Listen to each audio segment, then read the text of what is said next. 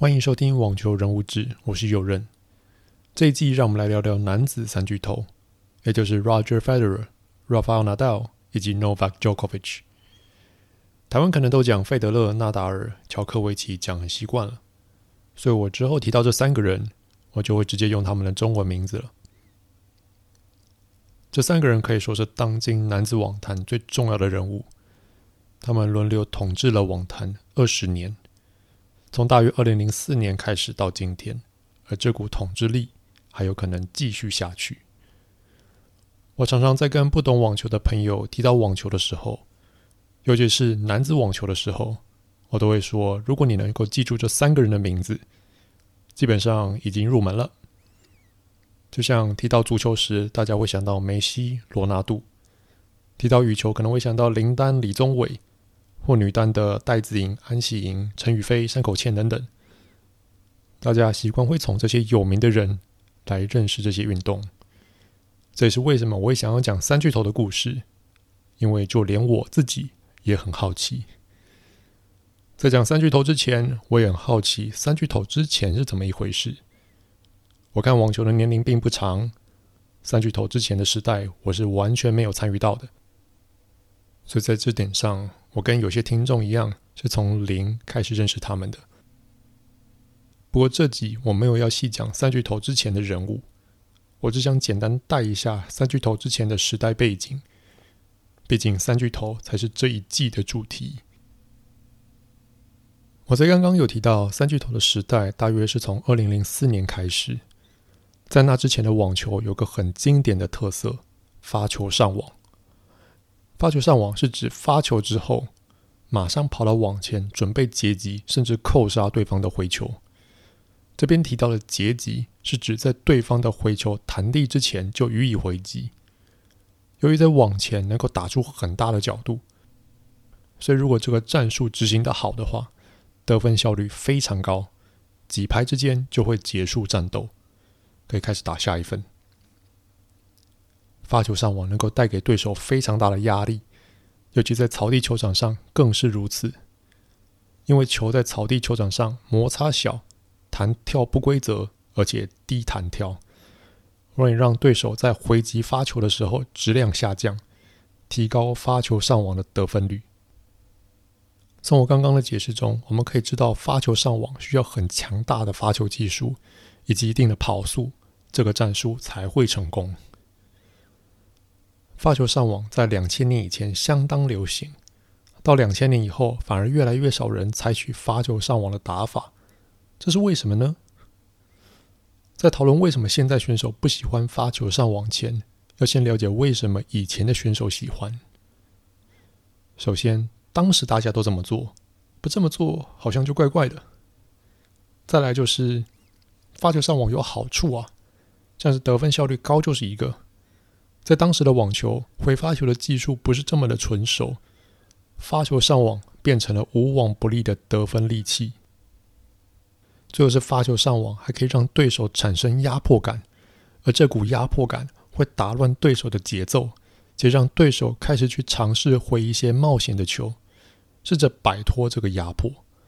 但这些冒险的球就很容易造成失误。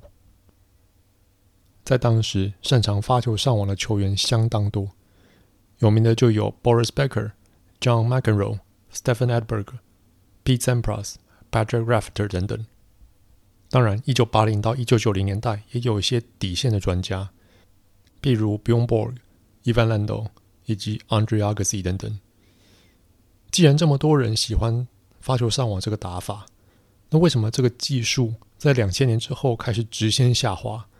到现在几乎没什么人在用了呢。这有相当多的原因造成。首先，在一九八零到一九九零年代，拍子以及线材的革新，让打出上旋球变得容易许多。很久以前的拍子是用木头做的，但一九八零年代之后，碳纤维的拍子被研发出来，没有人在用木头制的拍子，因为碳纤维的拍子比较轻，挥拍比较容易。拍子的趋势也越做越大，增加击球时的甜蜜点的范围，这让选手击球的时候容错率变高。再来，聚酯纤维的线材被研发出来了，让球容易旋转，这些都让网前的接击变得更加困难。咦？等等，一九八零到一九九零年代不是还在发球上网的年代吗？那既然拍子以及拍线都出现了革新，为什么当时大家没有舍弃发球上网呢？这就要讲到其他因素了。首先，当时的选手喜欢单手反拍，但单手反拍比较不稳定，在底线相持以及用单手反拍接重炮发球时比较不吃香，所以当时的选手大多还是采取发球上网。直到两千年之后，越来越多人发现双手反拍在接发球以及底线相持上更稳定，接发球技术也越来越好。这才让大家开始慢慢的放弃发球上网的打法。再来是场地因素，发球上网最吃香的场地是草地球场，但草地球场由于难以维持，越来越少比赛采用草地球场，这让发球上网的技术要求上升。压垮骆驼的最后一根稻草，就是温布顿在两千零二年改种容易造成稳定弹跳的草，这同时让球速。在温布顿草地球场下降，那这些因素全部加起来，让发球上网本来是温网的标配，大约有百分之八十到九十，到现在已经降到只剩百分之六到百分之七的发球是采用发球上网的战术。温布顿都这样了，其他场地更是如此，所以大家就知道，三巨头的时代就是在一个从发球上网。过渡到底线相持的时代，在三巨头之前，也是有许多为人津津乐道的宿敌关系。那这边就只简单讲三巨头前一个的宿敌关系。这两位都是美国人，分别是 Pete Sampras，台湾翻作山普拉斯，又称山大王，以及 Andre Agassi，台湾翻作阿格西。会称为宿敌，通常是这两个人的风格迥异，旁边人。能够一眼就认出谁是谁。再来就是他们的对战次数够多，才能够被称作是劲敌。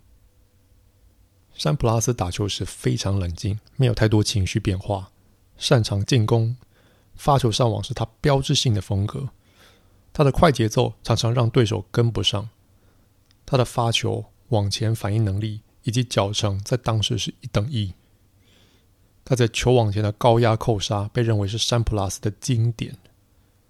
阿格西不同，他喜欢让球迷为他打气，将这股气转换成比赛的动力。且他的风格在当时并不常见，是典型的底线相持型选手，且是使用双手反拍，挥发球是当时的顶尖。他可以说是在发球上网年代非常优秀的防御型球员，但他也不是一味的防守。他喜欢在抽球时加压，让即便是在底线相持的球也变得有侵略性。山普拉斯就曾经称赞阿格西，他善于竞争，移动迅速，加上他优异的挥发球以及底线穿越球，他可以做到每件我不想看到的事。如果当天状态不好，如果当天的发球没有在状况内，我想我会被他横扫。阿格西也曾称赞山普拉斯。我们是非常不同的选手，这也意味着我们之间的比赛会需要全场跑。我们也常常试着将比赛的节奏导向自己喜欢的模式。当我站上球场，我不仅要提升自己的状态，但即便我做到了，我还是对比赛没有全然的掌握。我也许可以在这边或那边拿下小小的胜利，但他是唯一一位我打过的选手中，即便我拿出我最好的状态。我还是可能会输。山普拉斯在他网球生涯中拿下十四座大满贯冠军，在当时被称作无法打破的纪录。而阿格西则是拿下八座。山普拉斯在温网拿下当时史无前例的七冠，但从来没有在法网跨过四强。阿格西虽然没有在单一大满贯拿过这么多冠军，但是他在四大满贯赛都曾夺冠。成为第五位男子选手，或如果我们只限缩在公开化年代的话，是第二位继 Rod Laver 之后达成生涯大满贯的成就。并且他还拿过年终赛冠军，以及在一九九六年拿过奥运金牌，成为目前唯一一位达成这项成就的男子选手。纳达尔还差一座年终赛冠军，而乔科维奇及费德勒则没有拿过奥运金牌。山普拉斯在球场上跟阿格西碰头三十四次，以二十胜十四败战绩小胜阿格西。然而，这并不减损阿格西在网球史上的历史定位。他们两个之间还有许多的故事可以说，譬如阿格西曾经因为打不赢山普拉斯，再加上他的婚姻触礁而陷入了低潮，但最后东山再起的故事。我之后有机会再来细讲他们的故事。下一集我会开始讲三巨头的第一位主角费德勒，主要是讲费德勒小时候到他称王前的这段历程，而这段历程也是山普拉斯以及阿格西职业生涯的尾声。希望大家还喜欢这次的分享，我们两周后再见。哦，对了，要记得看谢淑薇的女双决赛，她将与老搭档 Elise Mertens 挑战澳网金杯，祝福他们成功夺冠。